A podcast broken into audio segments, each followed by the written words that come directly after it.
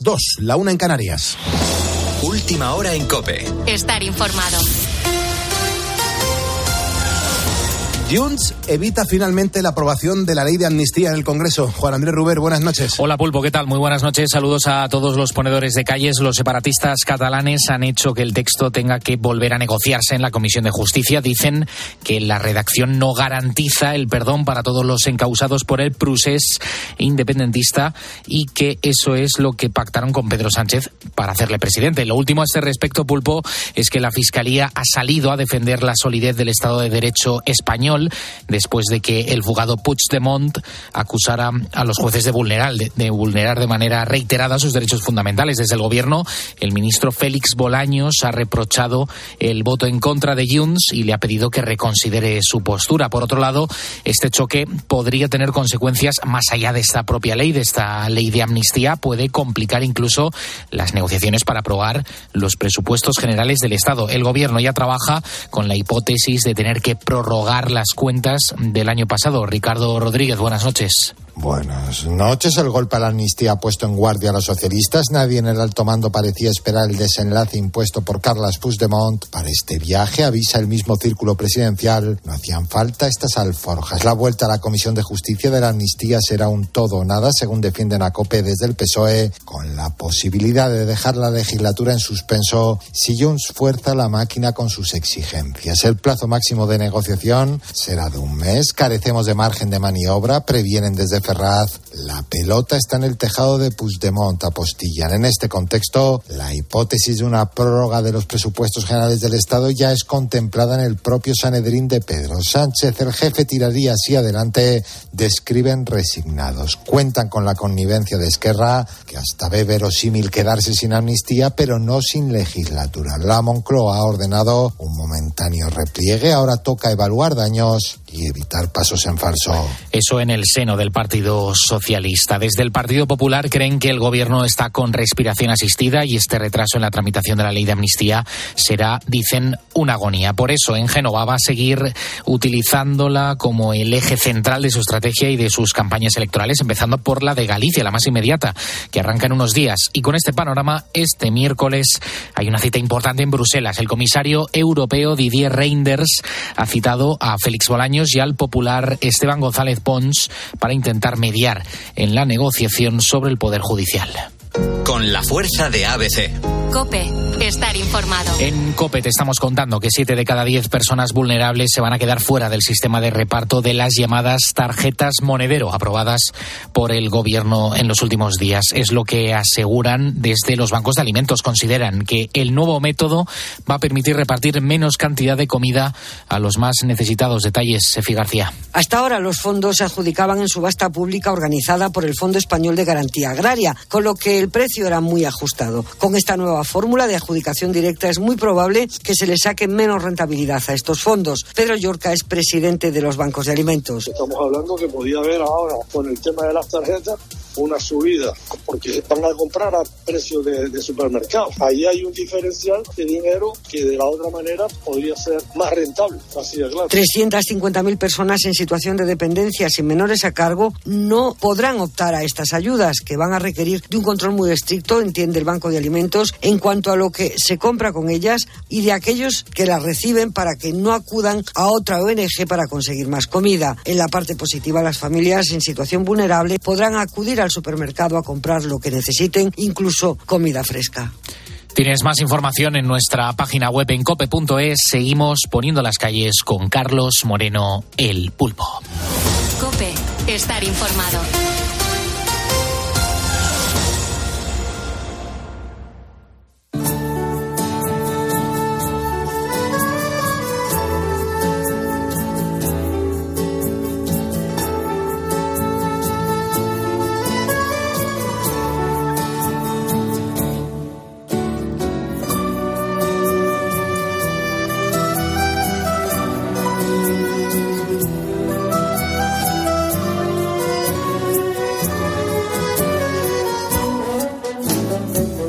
Gracias, Juan Andrés Ruber, por actualizarnos la información a los ponedores de calles. Los ponedores de calles somos los que vivimos al revés. La gente que trasnocha mucho, la gente que escucha la radio tranquilamente en casa, como puede ser tu caso, eh, estás preparando pues la jornada de mañana, te mm, eh, escuchas el partidazo, en lo que te vas quedando dormido te quedas un ratito con nosotros y luego también está toda la gente que está trabajando en este momento, eh, la gente que se levanta pronto, la gente que tiene los horarios al revés, la gente que bueno pues que trabaja para que España no deje de producir ni un solo minuto en, en nuestro país. Es una, una gozada conocer a tanta gente todas las madrugadas. Yo soy Carlos Moreno el Pulpo, tú por escucharme eres un ponedor y tienes que saber que en este programa de radio no hablamos de política, nos quedamos con historias humanas, historias positivas que son realmente las que mueven el mundo y las que nos dejan siempre un buen sabor de boca. Y por eso hoy, para comenzar este programa de radio, en este miércoles 31 de enero, pues quiero poner encima de la mesa un dato que es absolutamente estremecedor y que además hemos conocido en, en los últimos días. Resulta que al parecer, en los últimos años, el 10% de los adolescentes pues ha utilizado productos para adelgazar sin receta. Unos productos que es verdad que son perjudiciales para la salud y cuyo uso, bueno, pues está relacionado con el riesgo de desarrollar bulimia o anorexia. Y en estos casos, el acompañamiento familiar es esencial para superar estas enfermedades y por eso hoy quiero presentarte a Lucía, que es la protagonista de esta noticia positiva. Ella fue la que comenzó a tomar pastillas para adelgazar cuando tenía tan solo 15 años y un tiempo después le diagnosticaron anorexia nerviosa. Empezó con una al día y fui aumentando a dos, a tres, a cuatro. Y al final era como que cada vez que comía eh, las tenía que tomar porque me daba miedo no tomármelas. Porque yo cuando empecé no me di cuenta que estaba enferma pero ya cuando me tomé el lasante ya estaba en plan muy metida en la enfermedad. Ya eso fue por desesperación. De hecho que bueno ya estaba en la clínica y todo lo que me daban pues de comer pues necesitaba que eso fuera mi cuerpo a pesar de los malos momentos, mm, Lucía agradece la serenidad con la que abordaron su trastorno en casa y que sus padres se involucraran en su recuperación. Eh, lo que hicieron también es participar en la terapia y eso es muy importante. A veces la tensión familiar es muy grande porque los padres no entendemos mm, que estamos ante una enfermedad mental, porque nos falta información y por eso el primer paso es reconocer el trastorno. A partir de ahí, el papel de las familias debe ser el de acompañar sin presionar nunca actuar como terapeutas, sino ser aliados de los profesionales. Es un apoyo también para su labor. Y es que, dependiendo de la actitud de la familia, el pronóstico siempre será mejor o peor. Mira, Mari Carmen Galindo es la presidenta de la Federación de Asociación de Ayuda y Lucha contra la Anorexia y la Bulimia. Tienes que tener mucha resistencia, mucha serenidad, mucha paciencia y eso no siempre se tiene. ¿Qué puedo hacer yo para ayudar? Pues a lo mejor el insistir en que coma no ayudo. Si lo que haces es que valore las cosas que ha hecho bien, eso siempre ayuda. Aunque cada vez son más los chicos que sufren anorexia o bulimia, nueve de cada diez afectados sigue siendo las mujeres. Y la buena noticia es que hay esperanza para todos estos jóvenes, sobre todo si hay un correcto acompañamiento familiar. El apoyo en casa es fundamental para que cualquier menor supere un trastorno alimentario. Carlos Moreno, El Pulpo. Poniendo las calles. Cope, estar informado. Con este programa está estás informado, estás acompañado y estás sobre todo integrado en este equipo de radio. Beatriz Calderón, muy buenas noches. ¿Qué tal? Muy buenas noches, Pulpo. Para los ponedores, ¿qué tenemos preparados para esta hora? Bueno, este miércoles 31 de enero vamos a comenzar hablando de los engaños y estafas que se producen en Internet. Y es que la red es un mundo en el que la ley en muchas ocasiones pues llega mm, después de la trampa. El lunes hablábamos aquí del timo del amor del que parece ser fueron víctimas los hermanos asesinados en Morata de Tajuña. Pues bien, hoy nos vamos a centrar en el perfil de los estafadores para que podamos estar ojo a visor y, por supuesto, también en el perfil de las personas eh, que sufren ese tipo de engaños. Pero también vamos a seguir repasando los titulares de las noticias pues más asombrosas que han llegado a nuestra redacción. Hoy la primera historia nos va a llevar hasta Italia y un vándalo se ha convertido al final pues en prácticamente un superhéroe para la ciudadanía tiene hasta nombre, Fleximan. Fleximan, pues no suena mal, Fleximan, ¿eh? Ya verás cuando te cuente. no suena mal, ya verás lo que, museo. lo que vamos a escuchar luego aquí en Poniendo en las Calles. Bueno, vamos a conocer cómo vienen las temperaturas para las próximas horas. Ahí está Manu Pérez. Manu, ¿cómo viene el tiempo? Muy buenos días, buenas muy noches. muy buenas noches, Pulpo. Pues vamos a seguir con el tiempo anticiclónico y es que las altas temperaturas van a ser protagonistas este miércoles. Casi toda la península alcanzará los 15 grados y muchas provincias superarán los 20 temperaturas temperaturas atípicas para estar terminando enero. En cuanto a las lluvias, se esperan precipitaciones en el estrecho y podría caer alguna gota en el sureste, sobre todo en la costa alicantina. Y continúa también la niebla que se mantiene en Castilla y León y en zonas del Valle del Ebro dificultarán así la visibilidad al volante, así que mucho cuidado en las carreteras.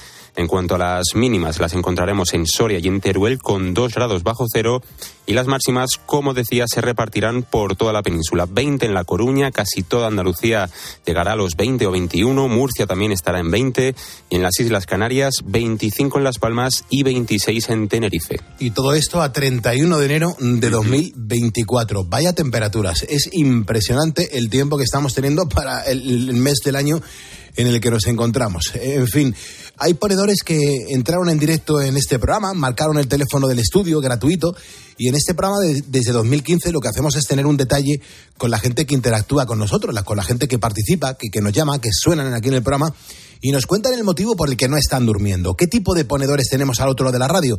Cada día conocemos a muchísimas personas que, que, se dedican a una cosa diferente. Bueno, pues vamos a recordar algunos de los ponedores que entraron en directo en este programa y ya están diplomados. Hola, buenas noches, Pulpo. Muy bien, estoy en Oviedo.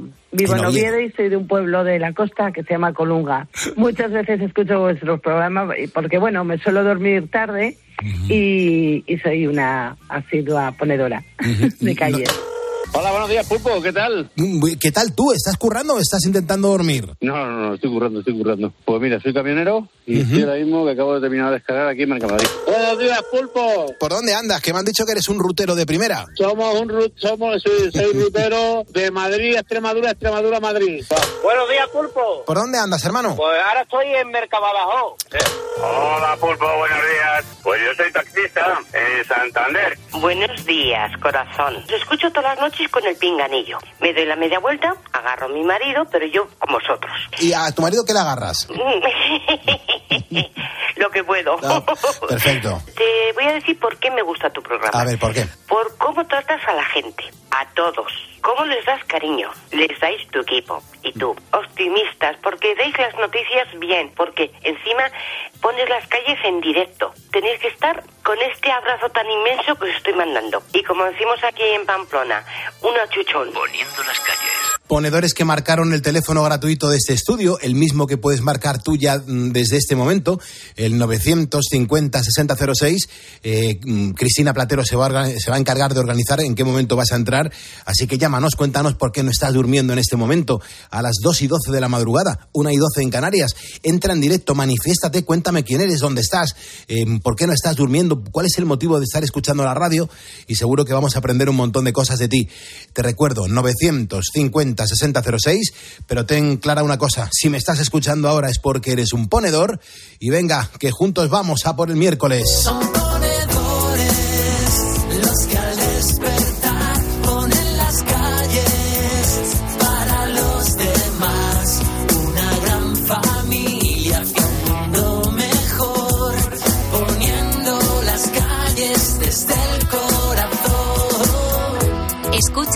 Poniendo las calles. Con Carlos Moreno, El Pulpo.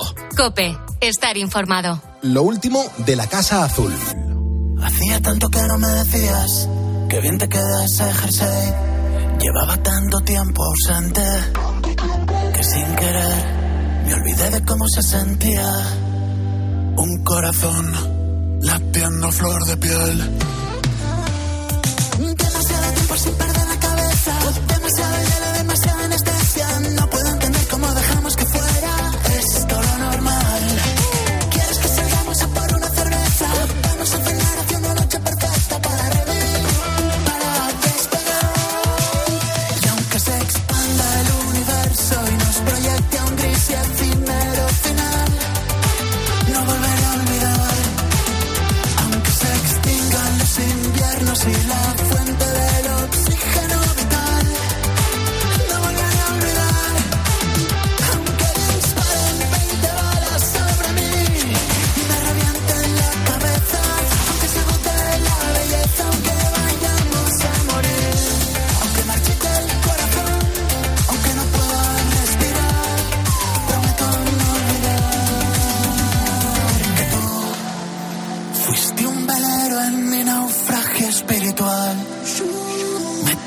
forces.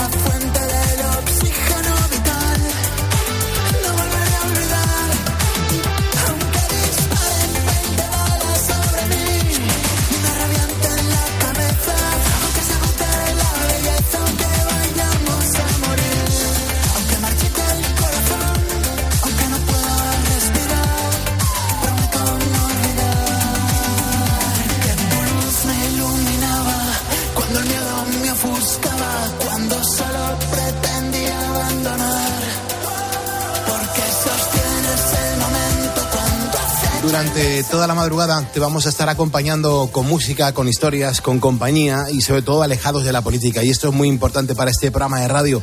Vamos leyendo tus mensajes, te vamos integrando como si estuvieses aquí con nosotros en esta mesa de radio, en los estudios centrales de la cadena COPE y haciendo radio en directo. Nosotros en la madrugada de COPE hacemos la radio en directo, sacrificando nuestra vida, pero ojo, como lo haces tú. Tú a lo mejor porque intentas dormir y no lo terminas de conseguir y hasta que te duermas pues vas a estar escuchando la radio o tú estás trabajando en tu camión, en tu oficina, en tu a lo mejor eh, horno de pan o en tu eh, garita. Hay tantos vigilantes de seguridad que nos escucháis cada madrugada que me encanta saludaros y sobre todo pues cuando nos escribís, fíjate cómo afináis el tiro porque Catalina Ucero Pérez acaba de mandar un mensaje y dice, Pulpo, eh, muy buenas noches, hola familia de ponedores de calles, otra noche aquí con vosotros que sois geniales y nos hacéis tanta compañía. Anoche, por ejemplo, también os escribí, sois tan cariñosos, aquí una placa blanca desde Ceuta, soy ponedora Pulpo.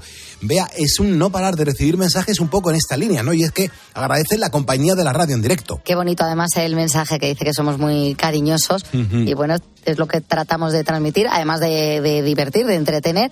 Tenemos hoy el temazo del día hablando de patinetes. tremendo, ¿eh? Y hay un montón de mensajes de los ponedores porque los patinetes eh, generan una tensión importante. Mucho, ¿eh? mucho, mucho. La verdad es que es un vehículo que en sí mismo eh, no tendría por qué tener ningún problema, pero el uso que se ha dado al mismo no ha sido del todo bueno y las experiencias lo dicen todo. Tenemos a Manuel Valentín que dice, no, la verdad es que a mí no me gusta nada, no, no tengo patinete ni tampoco ganas. Eh, en realidad no me molestan los patinetes en sí, mientras el que lo lleve cumpla la normativa. Eh, es decir, a mí el que me molesta realmente es el que lo lleva creyéndose que va solo, tanto por la acera como por la carretera. Es que se pasa todas las leyes de tráfico por las Por narices. Sí, sí, efectivamente. Antonio Hidalgo dice, ni lo tengo ni lo quiero tener. Creo que es peligroso tanto para el que lo conduce como para el peatón e incluso para los coches. Esta noche mismo iba conduciendo por una calle de, de una dirección y me venía de frente un patinete a toda leche. Claro, no lleva luz. El hombre iba sin casco. Vamos, es que me parece una bomba andante. O cuando te adelantan también por el interior. A veces cuando vas andando tan tranquila, prácticamente casi te arrollan. Lo dicho, para mí deberían estar prohibidos. Loli Rueda dice que no le gustan nada, que tendría que ser como las motos, que les obli- obligaran a llevar el casco y que circularan como cualquier otro vehículo, ¿no? Dice, pasan por el lado de cualquier persona y te pueden atropellar por las aceras, por las plazas, por los pasos de peatones. Dice, creo que está prohibido y les da igual, ellos pasan. También Teresa, ella piensa, sin embargo, que son muy prácticos, que ocupan muy poco y que el único problema es que la gente no respeta la forma correcta de utilizarlos. Dice, faltaría una legislación clara, espero que la nueva norma de la DGT eh, funcione y, por supuesto, que se cumpla con seguridad. O José Antonio, que también cuenta él que para nada le gustan, que él prefiere ya, mm, o sea, dejando a un lado los medios de transporte públicos tradicionales y el vehículo, dice yo para eso prefiero el ciclomotor más que un patinete. Dice, lo que deberían hacer es que a los que llevan el patinete darles el permiso igual que a los ciclomotores, sin examen, como antaño en los 80, pero que al cumplir 16 años tengas que ir al tráfico, pagues una tasa y te den un permiso. Dice, para mí es lo mismo y veo más negocio en los ciclomotores que en los patinetes. Tenemos un montón de mensajes eh, que vamos a ir leyendo. Fíjate, hasta las 6 de la mañana tenemos muchísimo tiempo para leer el mensaje que nos dejes en facebook.com barra poniendo las calles. Te estamos preguntando, bueno, ¿cómo ves tú el mundo del patinete? Si consideras que es algo seguro, eh, si consideras que eh, tras la normativa que los propios pro- mm, protagonistas de, de haberla lanzado en la Dirección General de Tráfico nos han contado hace unos minutos aquí en Poniendo las Calles, si a ti, ponedor, te molestan, por ejemplo, cuando te cruzas con una persona que va en patinete por la, por la calle, por la acera, no pueden, eh, ni siquiera pueden ir por los carriles bici. Eh, lo que pasa que, claro, eh, te estamos preguntando si te parecen seguros, si en algún momento de tu vida mm, te has subido a algún patinete y también si, si, bueno, si lo tienes o incluso lo has regalado. El tema del patinete es el tema del día hoy en Poniendo las Calles.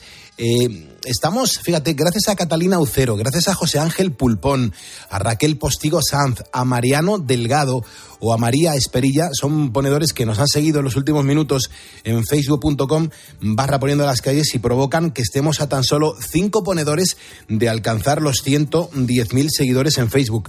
Con cinco personas nuevas que nos sigan, alcanzaremos esa cifra e iremos mencionando a las personas que nos vayan siguiendo en tiempo, en tiempo real hay que seguir avanzando porque, como te estamos contando este mm, pasado lunes, eh, mm, la estafa a través de Internet pues se ha convertido en algo habitual. Es, es tremendo todo lo que está sucediendo en torno a esto.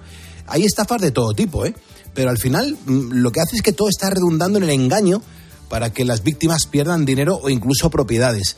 Eso es lo que ocurrió en el caso de Morata de Tajuña. Así es, hace dos semanas eran descubiertos los cadáveres de tres hermanos. Cuando el caso se hizo público, todo el pueblo coincidía en que la familia había contraído deudas tras haber sido víctimas de lo que se conoce como el timo del amor. Finalmente se comprobó que las muertes fueron por un ajuste de cuentas.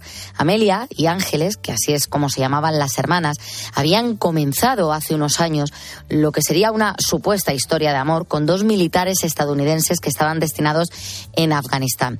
Estos las engañaron, les pidieron grandes cantidades de dinero y ellas, crédulas, se lo dieron. Esto acabó llevándolas a la ruina. Claro, es que esta historia es verdad que nos estremeció a todos, pero desgraciadamente no es la única. Eh, por ejemplo, ¿cuál es el perfil de las víctimas que se dejan seducir por engaños de este tipo?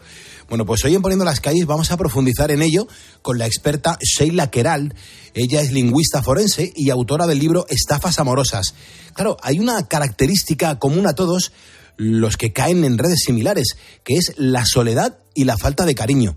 Sí, en muchos casos eh, son víctimas porque se encuentran en situaciones vulnerables, ¿no? Esas carencias afectivas que hay hoy en día. En el caso, por ejemplo, de Morata de Tajuña, pues la edad. La necesidad también de muchas mujeres de cuidar ¿no? a esa pareja, pues juegan un papel clave para que sean víctimas y que la estafa tengan éxito. No sé si es porque la información ahora tiene una mayor difusión o porque hay más casos, pero da la sensación de que cada vez se producen más estafas de este tipo. Cada vez hay más. Es verdad que también cada vez eh, las personas eh, denuncian más y por lo tanto se conocen más casos, pero es verdad que muchas estafas que antes no iban por el corazón, vamos a decirlo así, eh, ahora han visto los estafadores que cuando se entra por esa parte más vulnerable del ser humano, pues tienen más éxito. Claro, ¿y, ¿y qué es lo que hacen estos delincuentes para provocar lástima en sus víctimas y engañarlas? Generan esa ilusión de haber encontrado la pareja perfecta, ¿no? Les dan todo aquello que anhelan y a través del estudio de la víctima saben qué necesita, qué quiere. En muchos casos las víctimas dicen, es que me escuchaba, ¿no? Justamente las escuchan para conocerlas y hacerlas más vulnerables, conocer qué es lo que quieren y ofrecérselo. Eso, claro, hace que las víctimas sean totalmente seducidas ¿no? y embaucadas por estos ladrones. Así es, es que son unos ladrones. Hay una cosa que llama la atención, es el tema de los uniformes, porque hay muchos casos en los que el estafador, la persona que, que está engañando al otro de forma sentimental, se hace pasar o por piloto o por militar que está en una zona de conflicto o por sanitario y nosotros nos preguntamos, ¿es una estrategia para impresionar? para impresionar y también para generar confianza, ¿no? Tenemos esos prototipos en los que alguien que tiene pues un uniforme es una persona digna de nuestra confianza, ¿no? Además también anhelan esa parte de, de heroísmo, ¿no? De wow, ayudan al, al resto y por lo tanto también son admirables. Esto hace que las personas creen una cierta simpatía hacia el estafador y sean mucho más vulnerables. una vez que se destapa todo, mm, ¿cuáles son las consecuencias que se producen en la víctima? Digo, aparte del, del dinero que pierden. Claro, además de las consecuencias económicas, también hay las consecuencias psicológicas que todavía podríamos decir que son más graves y entre ellas pues hay la falta de confianza en los demás, la autonomía en la víctima, le causa un gran daño emocional por esa pérdida de también de la relación sentimental que ellos han creído, ¿no? ¿Cómo me he podido creer todo esto? Después viene todo ese sentimiento de, de culpa, de vergüenza, de humillación. Eh, por el juicio que hace la propia persona, pero también que hacemos la sociedad en sí, ¿no? En muchos casos. Y esto es una, una parte que todos tendríamos que cambiar y concienciarnos de que todos podemos ser vulnerables si al final el anzuelo que nos ponen es el adecuado para nosotros. Claro que sí, tiene toda la razón. Solo se tendría que dar una circunstancia concreta que una persona pues esté especialmente sensible y que sepan cómo impresionarla. Y si miramos al otro lado, al del estafador, ¿qué hay detrás de este tipo de personas que son capaces de actuar así? Pues son depredadores sin escrúpulos, por supuesto. Em, en algunos casos suele ser una única persona, pero por ejemplo, en la mayoría de casos, como el que podemos ver en el caso de, de las hermanas de Morata de Tajuña, suelen haber redes, redes de estafadores, organizaciones, eh, en muchos casos con origen en, en Nigeria o en otros países, y ellos, bueno, utilizan distintos anzuelos, como podría ser en este caso, pues recibir una herencia o, o trabajar como voluntario y le han sucedido una serie de catastróficas desdichas, etcétera. Yo no sé si existe un, un patrón con, con todo este tipo de personas. Sí, hay un modus operandi en el que ellos pues hacen ese proceso primero de estudio de la víctima, ¿no? Cómo vamos a crear ese perfil falso para que sea creíble y sea atractivo para la víctima.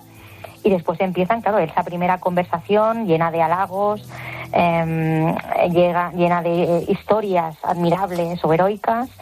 Eh, y después ya empiezan pues, esas pequeñas estafas para ver cuánto dinero le va a dar la víctima. Y cuando ven que ya se puede producir una estafa mayor, pues empiezan a plantar toda una historia en la que en muchos casos le van a pedir un dinero que la víctima no puede ofrecer, aunque se hipoteque la casa, que después va a reducir de forma rápida, ay, no te preocupes que ya he conseguido esta parte del dinero, pero oye, me tienes que ayudar con esto, y esa parte, aunque sea muy grande, sí que la víctima eh, puede eh, aceptarla, y claro, le va a costar mucho decir que no, porque además es su amado. Como vemos, tienen todo muy estudiado, saben con quién tratan y cómo pueden seducirle. La pregunta es si se puede salir de esta situación y si se supera del todo. Se sale, como en todo se sale, con muchísimo trabajo, con muchísimo esfuerzo. Obviamente es, es duro, pero obviamente hay que tener la esperanza y, bueno, seguir confiando, aunque obviamente tenemos que ser cautos, ¿no? Hoy en día. Muy cautos porque hemos comprobado la manera más terrible en que puede acabar una estafa así. El ejemplo de las muertes de Morata de Tajuña fue impactante. Un enredo que empezó en Internet y acabó con el triste asesinato en este pequeño pueblo de la Comunidad de Madrid. Así que ponedores, cuidado con este tipo de engaños y sobre todo, si conoces alguno, denuncia para que la policía pueda acabar con estas redes. Son las 2.28, la 1.28 en Canarias. Gracias por estar escuchando la cadena Cope. Este programa se llama Poniendo las calles y este programa tiene todo el sentido del mundo porque lo hacemos juntos, lo hacemos contigo, estés donde estés, o trabajando o intentando dormir. El teléfono es gratuito, 950 6006 y tú a esta hora ¿Cómo le estás poniendo tú las calles a este miércoles 31 de enero? Gracias por vivir con nosotros la radio en directo en COPE.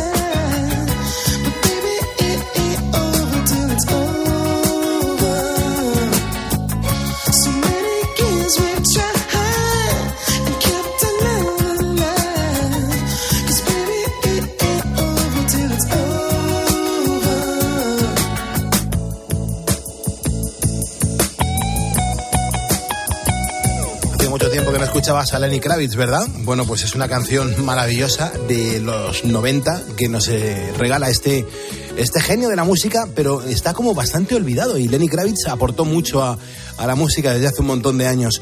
Claro, estamos hablando de patinetes, estamos hablando de, de gente que escucha la radio a- al revés mientras otros duermen. Y, y me encanta porque nos asomamos aquí, ve, a, a este temazo que tenemos planteado para los ponedores en cuanto al patinete eléctrico.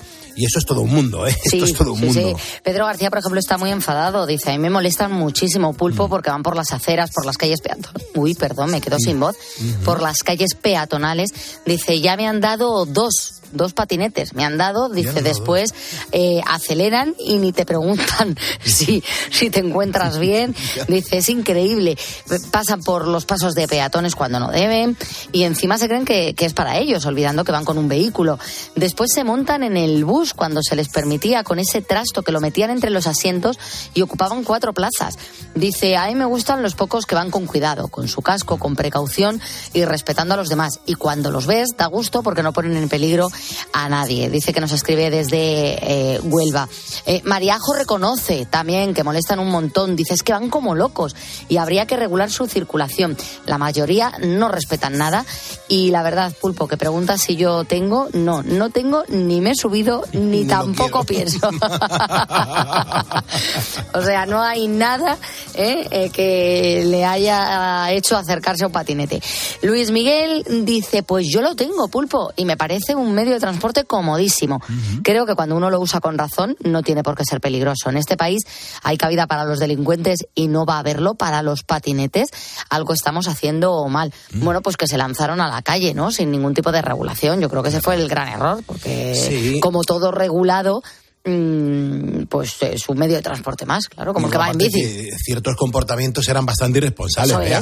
O sea, no, esa gente que sube el patinete, que va muy deprisa por la acera, donde están los peatones, donde están los carritos, la gente invidente, la gente que está con, con perros, con niños pequeños, a mí me parecía una auténtica locura ver por las aceras de cualquier Claro. ciudad un patinete, me parecía brutal. Pero escucha, te digo una cosa, de la misma manera, vea que nosotros cuando salimos aquí de la radio, que vamos con nuestros coches, eh, salimos por la calle Alfonso 11, giramos a la derecha porque es un giro obligatorio. Efectivamente. Y en la calle Alcalá, que sube desde Cibeles hacia la puerta de Alcalá, desde la glorieta de Cibeles hacia Alcalá, eh, es un giro obligatorio porque el sentido es único.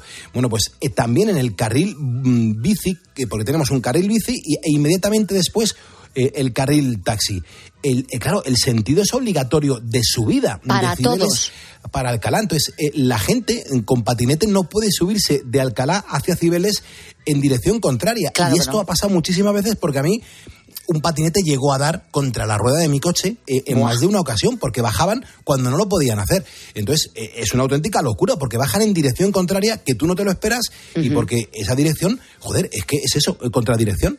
Claro, pero yo a mí me ha ocurrido en vez de con, en vez de con un patinete con una bici. Una bici. Y iba en sentido contrario y me chilló.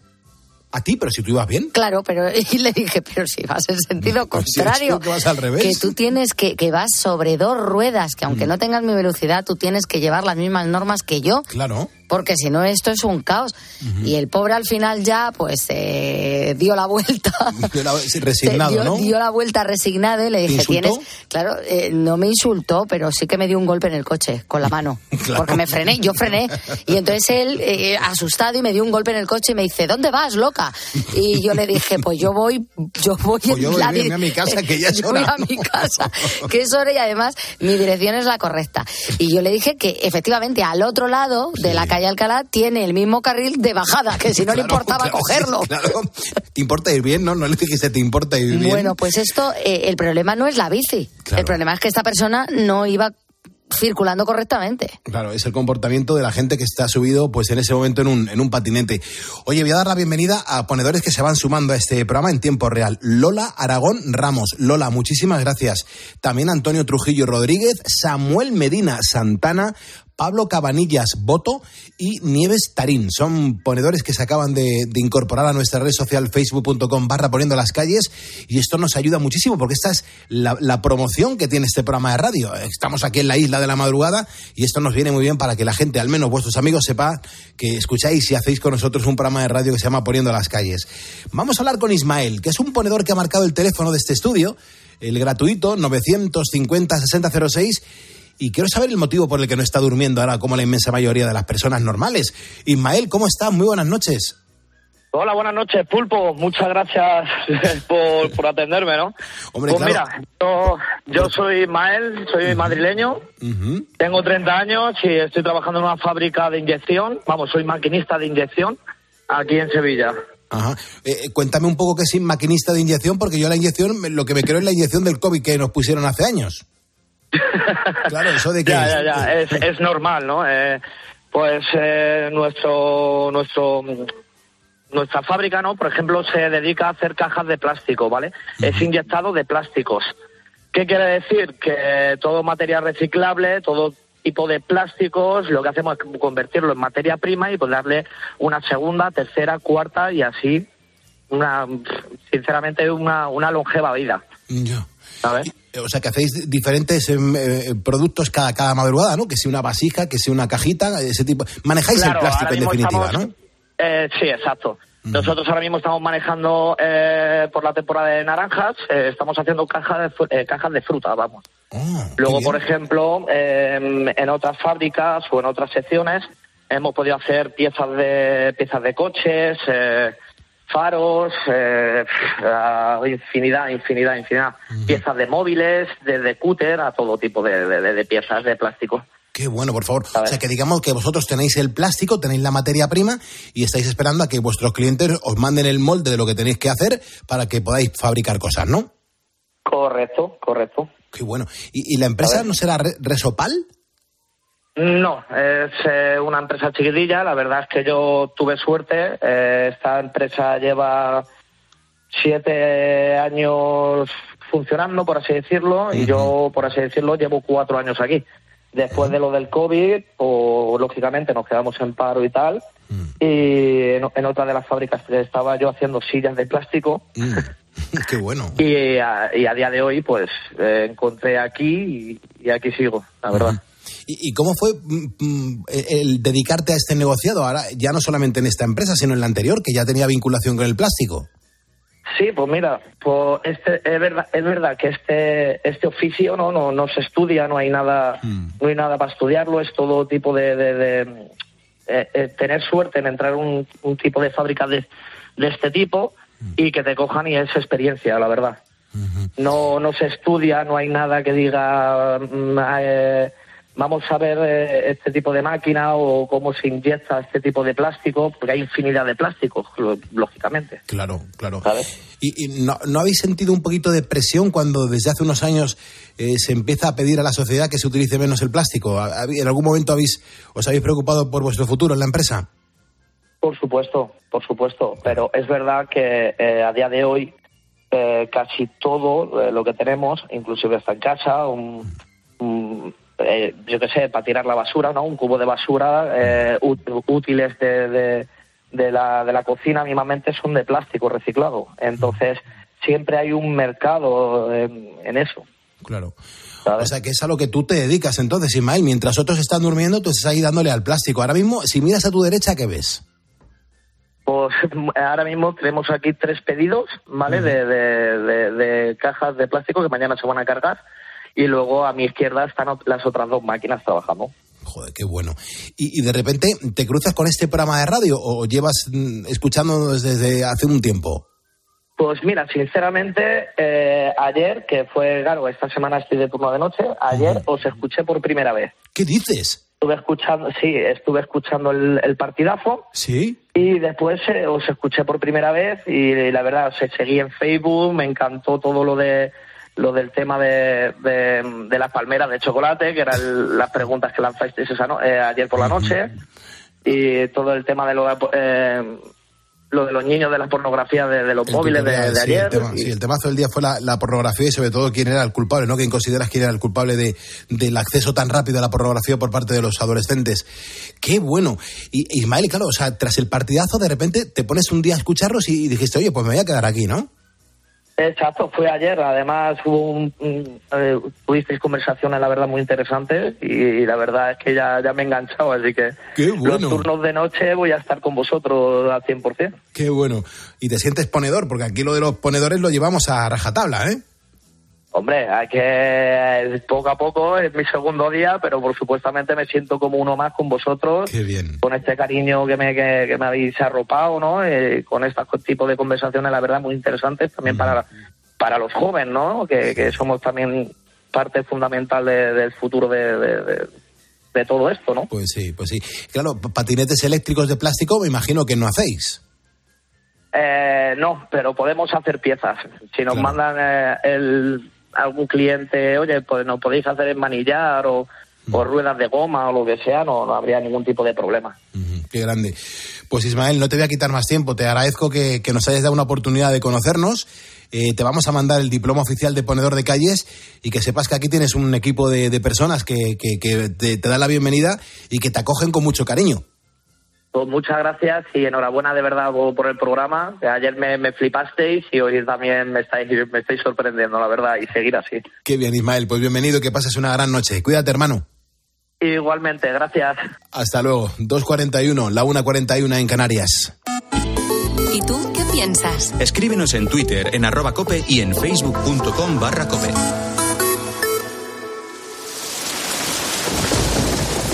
¿Y si dejas de escuchar esto? Sequía, un peligro silencioso. Hace mucha falta, pero poco llueve. Cataluña sufre la peor sequía de la historia y Andalucía y Murcia también están a un paso de la emergencia. ¿Le seguirán otras comunidades? Y luego de 6 de la mañana a 11 de la noche habrá una bajada menor, pero también se bajará la presión. Se bajará la presión. Este jueves, Carlos Herrera, Ángel Expósito, Pilar García Muñiz, Pilar Cisneros, Fernando de Aro y Alberto Herrera recorren España en una programación especial de más de 12 horas para contarte en COPE las consecuencias de la falta de lluvia. Y la sequía, los embalses de la media nacional están. ¿Cuánto tiempo podemos aguantar así? ¿Sufrirás este verano cortes de agua? ¿La fabricación de agua es una alternativa? Escúchalo este jueves en COPE. También en cope.es y en redes sociales. Ando manejando por las calles que me besaste, oyendo las canciones que un día me dedicaste. Te diría que volvieras, pero eso no se pide.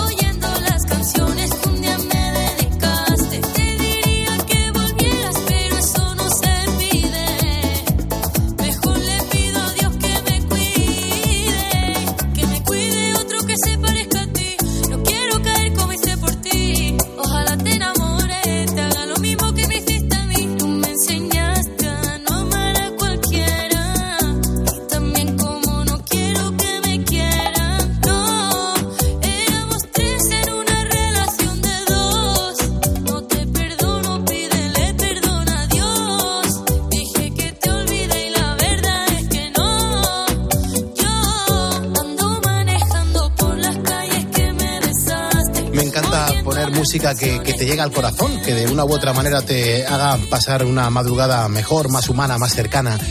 Y canciones que tranquilamente te pueden funcionar muy bien si estás intentando acceder al, al sueño y también acompañando a la gente que como Ismael pues está trabajando o a la gente también que está por una incertidumbre de salud, que está preocupado, que llega a la radio precisamente para ver si se quita un poco los pájaros de la cabeza, al menos durante unas horas. Te entiendo perfectamente y te estoy abrazando si estás pasando realmente por un mal momento. Como abrazo a los vigilantes de seguridad, a los policías nacionales, a la Guardia Civil, eh, como a los policías locales también escuchan la radio, en los coches patrulla, a la gente que, que nos vigila y que nos protege, y la gente que está ahí para echar un cable a los demás. ¿Cuánta gente está en la Cruz Roja ahora mismo, en las calles, eh, pues atendiendo a la gente que, que no tiene techo? Y esto es así, la radio que hacemos en este programa es lo que nos gusta, ¿no? La radio humana, la radio real de la madrugada. Hoy encima hablando de patinetes y los ponedores van mordiéndose las uñas porque hay gente que han tenido más de un susto con los patinetes, ya sea en una acera o a lo mejor en, en la plaza de un pueblo. Así es, sí, sí, hay muchos que, que se han enfrentado a esa situación. Tenemos, por ejemplo, bueno, es que eh, cuentan algunas eh, historias que, que realmente alucinamos. Pilar nos cuenta que ella nunca se ha subido a ninguno, que no le gustan porque no los ven seguros y que cree que deberían de poner una normativa pues como la que existe para los coches o para cualquier otro eh, vehículo porque si no, lo normal es que la gente no respete nada. Jorge dice, vamos a ver, lo primero que deberían de llevar es chaleco de alta visibilidad, sobre todo si van por la noche. El casco con luz rotativa.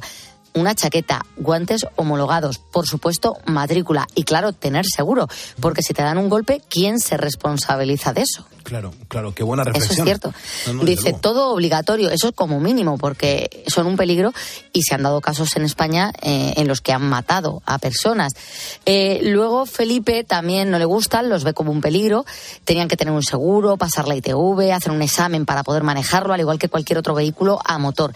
En una palabra, mm, yo, pues no, que no le gustan, dice. A mí no me gustan nada. Y luego eh, Jag dice, pues no sé si mi respuesta va a ser buena, pero allá va. Yo lo primero que preguntaría es, ¿para qué piden zonas para patinetes y bicicletas y demás vehículos cuando van por la acera sin mirar y encima te tienes que quitar tú porque si no te atropellan? No llevan seguro, no llevan casco, no tienen nada en regla y a los coches, sin embargo, nos piden de todo. Tenerlo en regla porque si no tienes una multa. Y a ellos, ¿por qué no? Uh, qué bueno. Se está poniendo la cosa calentita con las reflexiones. Luego esto lo ven las autoridades en nuestro Facebook y van tomando nota y dicen, oye, esto a lo mejor no lo hemos tenido en cuenta. ¿O sí? Ah, Importantes reflexiones de la gente común, de la gente que, que escucha este programa de radio, que tiene unas, bueno, pues unos pensamientos bastante interesantes. Facebook.com barra poniendo las calles y también ponedores que prefieren mandarnos notas de voz al, al WhatsApp del programa, al 662-942-605. Eh, ¿Algún que otro ponedor se manifiesta? Hola, buenas, Pulpo. Hola. Eh, Javier de Ferrol. Hola, Javi. Esto de los patinetes ya es una vergüenza ya. Ahora tenemos que pagar también por un patinete nuevo. Como sigamos así, vamos a tener que pagar por respirar. Esto ya es inaudito. Lástima que estemos en un país que aquí nadie hace nada, ni habla nadie ni nada. Mira Francia, cómo están. Ahí salen a todas. Venga, si- sigamos pagando, venga. Muy bien, Javi. Que me gusta mucho la ironía que ha utilizado, ¿eh? Sí, y la gente está muy enfadada. Y además, como estamos viendo últimamente a los franceses tan revolucionados, es que los franceses han sido siempre muy revolucionarios. Siempre las han cosas- estado enfadados, siempre han La- estado son- enfadados, Ellos siempre. son, bueno, son muy revolucionarios. Hay otros Siempre. países que hacen las cosas de otra manera y van más lentas, pero en Francia no se andan con chiquitas. Siempre. Yo no sé a, qué- a quién se lo contaba hace poco en este programa, y, y es que yo recuerdo a los franceses, pero de pequeños. Yo creo que incluso Siempre. en, en- en la, en la tele que teníamos en el cuarto de estar, ni siquiera en el salón, Ajá. siempre veía movilizaciones contra nuestros camioneros. O sea, siempre los franceses han puteado a nuestros camioneros. Digo, pero ¿por qué le hacen esto a la gente que, que está eh, honradamente trabajando? Y lo siguen haciendo en este 2024. Es increíble. Sí, pero bueno, en este caso el ponedor yo creo que se refería al pollo que le están montando al gobierno, claro, Sí, claro. debido a, la, a los problemas que tienen los agricultores. Y sí, es cierto que las protestas en Francia no se andan con chiquitas. Nada, nada, nada, nada. Esto es a, a la mismo cogen y te incendian el camión y te dan una colleja encima, ¿eh? Hombre, Hace más de 200 años se llevaron por delante a los reyes, Sí, sí. con lo cual no tienen ningún problema. Es tremendo, es tremendo. Oye, doy la bienvenida a Pablo Cabanillas Boto, un ponedor que se acaba de, de sumar a nuestro Facebook. También lo acaba de hacer Fernando Álvarez y Mariano Blázquez. Bienvenidos a nuestro facebook.com barra poniendo las calles, suma y sigue. Esta es la demostración de que solamente los ponedores somos capaces de poner en las calles a las nuevas jornadas que en España van amaneciendo y sobre todo que no estamos solos, ¿eh? que esto no somos ya cuatro gatos, que somos muchas personas los que estamos escuchando la radio y haciéndola en directo en la cadena COPE. Ahora están pasando cositas, ¿eh, Pasan cositas. ¿Tú tienes algún superhéroe favorito? Eh, quizá lo tuve en su momento con Superman. Yo soy muy básico. A mí, sin embargo, Superman siempre me ha horrorizado. A mí me encantó. Ahora, ahora la gente va a criticarme, pero yo no he entendido nunca nada lo del calzoncillo por encima de los panties. Ya, pero yo me fijé más en la capa que su, que su calzoncillo, vea. Tú es que vas a lo que vas, claro, te entiendo. A mí me gusta mucho más Batman. Y el Batmóvil y Vale. la Batcueva y la Batmoto. Sí, sí, sí, claro. Es que lo Y tiene todo. Y Es que lo tiene todo Bat. y mola un montón. Bueno, ahora te voy a presentar a otro superhéroe que también me encanta. Este no ha salido en ninguna película. Existe, es real y su nombre es Fleximan. La cosa promete, oye. Esto ya promete. El nombre mola, ya, ya el nombre mola, ¿eh? Fleximan, Fleximan. Bueno, en Italia eh, la policía eh, se ha percatado de que ciertas señales de algunos radares pues han dejado de funcionar en los últimos meses. Se han percatado más que nada porque están golpeadas, o sea, no es que haya sido una cosa que se hayan tenido que fijar mucho, es que eh, los han reventado, los han cortado directamente. Eh, bueno, creen que todo esto es obra de un ciudadano que para cortar las torres lo que utiliza es una radial que se llama Fleximan. Claro, de ahí el nombre que se le ha dado al vándalo. claro. Las autoridades, como te puedes imaginar, sí, sí, el Fleximan este salía con su radial y rirra, rirra, eh, Lo está petando, ¿eh? Lo está Eso, petando. el- todos los radares. ¿Qué ocurre? Que las autoridades están que trinan. Claro. Pues claro, eh, es un, primero es un gasto, segundo, si no tienes radares, pues no puedes multar a la gente que incumpla las normas. Pero los ciudadanos aplauden la hazaña porque les han dejado de llegar ¿no? esas infracciones de tráfico y están encantados. De hecho, muchos italianos le han dado el sobrenombre del justiciero de los radares. Bravo, bravo, bravo, bravo, bravo, bravo. Sí, señor. En principio, las autoridades italianas están buscando a un hombre, aunque la policía reconoce que podría haber más de uno. De hecho, los agentes creen tener ya identificado a un ciudadano, a un individuo de 50 años. Es un trabajador, no tiene ni mujer ni hijos y reside en la región del norte, en el Piamonte. Solo con la fuerza de sus manos, este hombre, solo con la fuerza de sus manos, como una auténtica bestia, habría llegado a destruir, habría arrancado dos postes de detención de velocidad completamente de cuajo. ¡Santos huevazos! Me encanta este audio. Es tremendo, sí. es de Joaquín Reyes, es que es muy bueno. Bueno, pues es tremendo, porque eh, no sé si tú recuerdas que ocurrió con los parquímetros. Sí. sí, Aquí, los, a- aquí se pusieron muchos parquímetros, sobre todo en, en los barrios de Madrid, pues primero en, en el distrito centro, eh, en el distrito eh, del barrio de Salamanca, Mm. eh, en el distrito de Chamberí, en el distrito... Pero, pero, pero, cuando llegó el momento de poner unos parquímetros en Carabanchel, pues los primeros fueron vandalizados y, poquito duraron, y ¿eh? duraron exactamente horas. O sea, no Qué llegaron, poquito duraron, no llegaron ¿eh? a dejar aquí a un barrio obrero a ponernos parquímetros. De hecho, había gente que los había estado poniendo por la mañana y al día siguiente no se acordaba dónde lo habían puesto porque ya no estaba. Brutal, brutal. Así que no solo ocurre esto en Italia, pero en esta ocasión Fleximan se está haciendo notar. Y vamos a hablar ahora de uno de los manjares de, de esta vida. Pulpo, vamos a hablar de las croquetas. ¡Ay, qué rico! ¡Ay, qué rico! ¡Ay, qué rico! ¡Qué rico! ¿Me equivoco? ¿Me equivoco? Creo que, que hablasteis de croquetas eh, durante mi convalecencia un Sí, día. sí, sí, hablamos de croquetas. Sí, ¿verdad? No, no sé por qué. Ah, porque, porque Era el día, ¿no? el Día Mundial de la Croqueta. Y además, es que, claro, descubrimos que se pueden hacer de cualquier cosa. Y habían salido sabores mm, por parte de Oh. los ponedores que yo jamás me había imaginado que se podrían meter en una croqueta. Buenísima. El otro día estuve en Vitoria y me comí una croqueta de bacalao. Mm, qué rica. Mm, mm, bueno, como volverse loco. Qué buenas. Para volverse loco. Bueno, eh, ¿cuáles son las que más te gustan a ti? La de jamón me vuelve loco y también probé un día la de gambas al ajillo. Impresionante. Rica. Qué Impresionante. Sí. Yo soy muy básica. A mí, por ejemplo, las de pollo me encantan. muy me bien. encantan. Sí, a mí Sí. también. Y la y, de la, cocido. y la de cocido, está muy rica. bueno, en- yo estoy convencida de que a pesar de que te encante la de jamón, no eres capaz de comerte ni la cuarta parte que se ha metido entre pecho y espalda un murciano de 30 años. ¿Mm? Este señor ha batido un récord. Este hombre consiguió ingerir un total de 237 croquetas. Estamos locos, locos, locos, locos. Pero es que lo peor de todo es que... No, y no, no llega a morir. No, no. Y lo peor de todo es que dices, bueno, eh, 237 croquetas a lo largo de qué? De la vida. No, en menos de tres horas. Joder, por Dios, que puedes explotar, hombre. Sí, sí.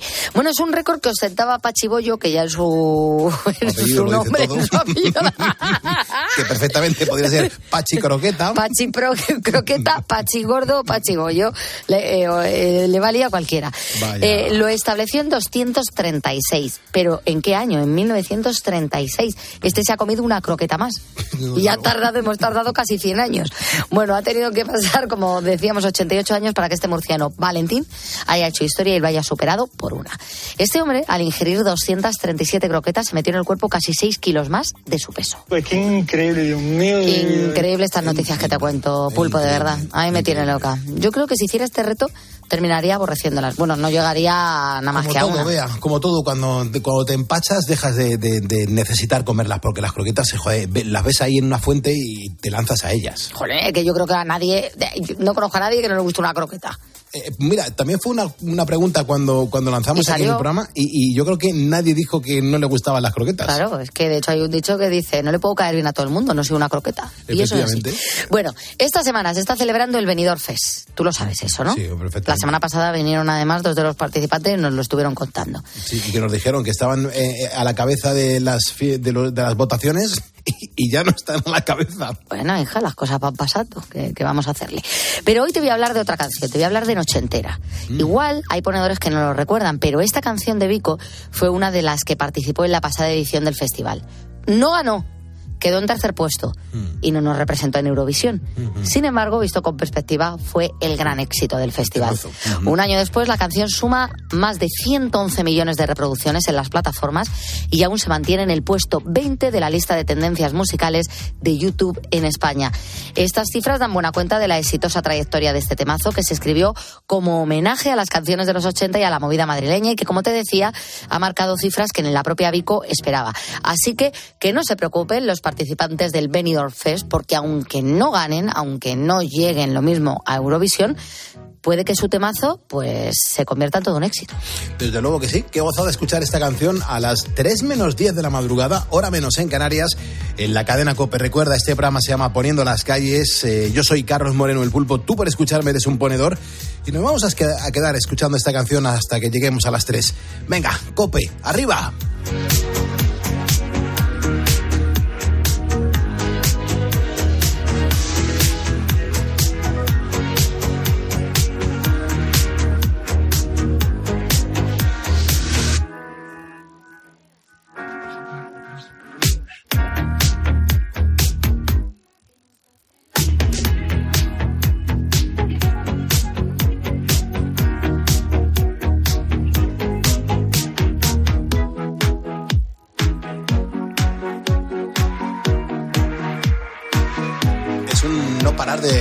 Mensajes en torno al temazo del día, que son los patinetes, los patinetes eléctricos. Ahora no lo vas a poder subir a un autobús, no lo vas a poder subir al metro. Y claro, hay una nueva normativa. Los ponedores, vea, están insistentes en que les da bastante miedo incluso subirse a uno de ellos. Sí, sí, pero Blas también insiste en que el problema real de los patinetes son las personas que los conducen. Bueno, dice como pasa con las bicis en los campos y resto de vehículos. O Martín, que nos cuenta, pues yo no tengo patinete, lo encuentro práctico si se hace buen uso de él, pues cumpliendo las normas, si circulan por la carretera. Y no veo bien que vayan por las aceras a todo trapo. Es algo que a mí siempre me ha dado muchísimo miedo. Deberían además tener un seguro ah, obligatorio. Y si me preguntas por el uso, Martín nos cuenta que él no se va a comprar ninguno porque no le gusta. Luego también Pedro nos ha escrito para contarnos que no ha tenido ni va a tener porque los considera peligrosos. Y dice, vamos a ver, ¿alguien se ha parado a, a- a- a contabilizar los accidentes que han provocado? Dice, desde esta moda, ¿cuántos atropellos a peatones se ha producido? Es que lleva razón. No, no, absolutamente, lleva toda la razón del mundo. Pues venga, nos vamos acercando a las 3 de la mañana, serán entonces las 2 en Canarias y aquí seguimos contigo poniéndole las calles a este miércoles 31 de enero de 2024.